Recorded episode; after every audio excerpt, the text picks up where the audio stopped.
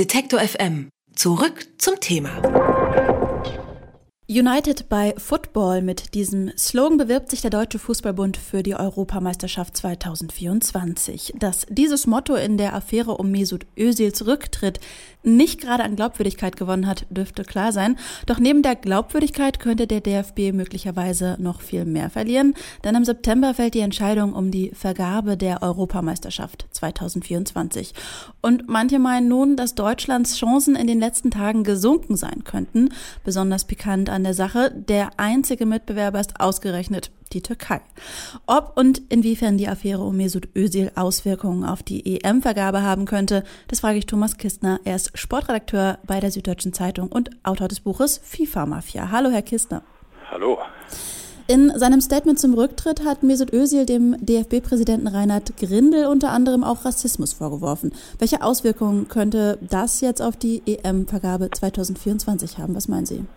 Naja, es ist äh, natürlich äh, in, in, diesen Zeiten und gerade in der äh, Fußballwelt ähm, so üblich, auf, auf, auf jeden Begriff sofort draufzuspringen, ohne äh, zu überprüfen, wie stichhaltig der jeweilige Vorwurf äh, im konkreten Falle ist.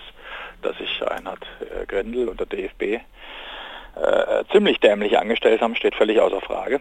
Ähm, ob es und wie weit es jetzt wirklich die Integrationsproblematik berührt, ähm, was äh, jetzt Land auf Land abdiskutiert wird. Äh, das ist eine Frage, die einer, einer diffizileren Untersuchung bedarf. Ähm, da muss man, glaube ich, alle Komponenten zusammennehmen. Fakt ist ganz sicherlich, wir haben nicht hier so eine Rassismusproblematik vorliegen, wie wir sie vor zwei Jahren hatten, als ein AfD-Spitzenpolitiker Gauland äh, den Spieler Jerome Boateng ähm, frontal angegriffen hatte mit einer Äußerung, dass äh, die, die Menschen äh, in Deutschland äh, wahrscheinlich keinen Boateng zum Nachbarn haben wollten, war die, die Formulierung. Erst dann später, also da gab es eine eindeutige Reaktion ähm, in der Öffentlichkeit, auch bei den Spielern, die sich äh, hinter Boateng gestellt hatten.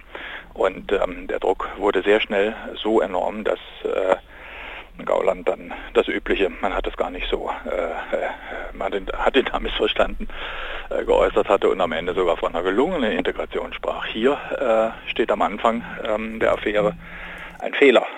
Das ist ziemlich unbestritten, auch in der gespaltenen Öffentlichkeit, glaube ich, ist das zumindest ziemlich unbestritten. Und ähm, alles Weitere äh, verdankt sich dann unter anderem auch ähm, dem höchst ungeschickten Handeln des Deutschen Fußballbundes. Aber nach außen abstrahlen über das Land hinaus wird natürlich äh, äh dieser Vorwurf, ähm, dass es hier äh, nun äh, rassistisch zugeht und dass das Integrationsprojekt mehr oder weniger komplett gescheitert ist im DFB. Und wenn das der Fall ist und wenn das äh, ähm, verfängt bei, bei der UEFA und den UEFA-Funktionären, dann sieht es äh, sicherlich düster aus für die deutsche Bewerbung. Aber wie läuft dann äh, so eine EM-Vergabe? Wer entscheidet denn da am Ende darüber? Das ist der UEFA-Vorstand, also die Vorstandsmitglieder ähm, der UEFA, die sich in der Exekutive äh, versammeln, ähm, so wie das äh, früher ähm, auch immer bei der FIFA gehandhabt worden ist, bei dem Fußballweltverband, also die Spitzenfunktionäre. Und äh, da äh, sind natürlich alle möglichen Leute zugegen aus allen ähm, europäischen Hemisphären. Da gibt es natürlich dann schon äh, grundsätzliche Gewogenheiten. Die einen, die, die prinzipiell eher mit äh, Deutschland verbunden sind, andere, die prinzipiell beispielsweise osteuropäische ähm, Verbandsvertreter dann eher der Türkei zuneigen. Und dann ein Bereich von Unentschlossenen, ähm, um den es letztendlich wohl gehen wird. Und hat sich da irgendjemand schon positioniert ob der Sache? Nein, das, das tut nie jemand.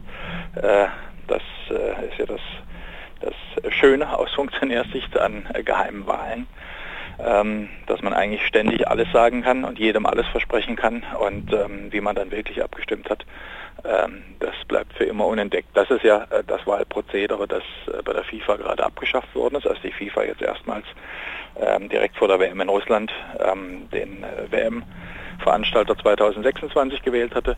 Da wurde erstmals danach offengelegt, wer wie abgestimmt hatte. Und zum ersten Mal äh, durften da auch alle Landesverbände ran. Ähm, das ist sicherlich das bessere und transparentere Prinzip. Wenn man allerdings dann wie die FIFA und in diesem Falle äh, ja zu sehen war, äh, hergeht, sich ganz parteiisch auf eine Seite zu schlagen, das war in dem Fall die USA, äh, und es zulässt, dass der US-Präsident per Twitter allen androht, die nicht für die USA stimmen, ähm, mit politischen und wirtschaftlichen Konsequenzen zu kommen und äh, die FIFA dann trotzdem eine offene Abstimmung äh, durchführt, äh, dass anschließend also die Liste da liegt und Trump durchgehen kann, wer hat uns denn nicht gewählt ähm, und um entsprechende Konsequenzen bekommen, der verfälscht natürlich die Wahl dann noch dramatischer, äh, allerdings schon in peinlicher Offenheit. Hm. Wenn man jetzt mal ähm, drei Monate zurückdenkt, glauben Sie, da standen die Chancen noch besser für Deutschland als äh, EM-Austragungsland 2024 als heute? Also ganz sicher hat diese Affäre äh, der deutschen Bewerbung nicht gut getan. Ich glaube, das, äh, das kann man rundheraus sagen. Ähm, denn äh, sie, sie, bietet ja nun äh, jede Menge Angriffspunkte. Und wenn wir sehen, dass die äh, FIFA zumindest in ihrer, äh, Entschuldigung, die UEFA, mhm. aber das gilt für die FIFA genauso, dass diese Verbände in ihren Begriffswelten so schöne Worte wie gegen Rassismus, No Racism und Fair Play und fröhliches Miteinander und all diese Dinge ähm, führen, dann sehen wir, dass, dass es hier natürlich genau äh, zentrale Themen trifft. Dass sich die Verbände an diese Formensprüche selber nicht halten, das wissen wir aus, aus zahllosen äh, Vorgängen. Aber äh, man hat zumindest äh, jetzt gerade auch als, als äh, Bewerber diese Begriffe in der Hand, um mit ihnen zu hantieren. wenn Sie jetzt mal in die Glaskugel schauen, die neben Ihnen auf dem Tisch steht, was schätzen Sie an, wen geht die EM 2024? Also nach jetzigem Stand sehe ich hier schon Vorteile für die Türkei. Ähm, denn äh, es gibt ja hier auch, auch unterschiedliche Wahlkampfkulturen. Wenn wir sehen, wie Erdogan und wenn man Türkei sagt, das gilt auch im Fußball, äh, dann meint man Erdogan und nicht irgendwelche äh, unabhängigen Verbandsvertreter, die gibt es da gerade auch im Fußball nicht.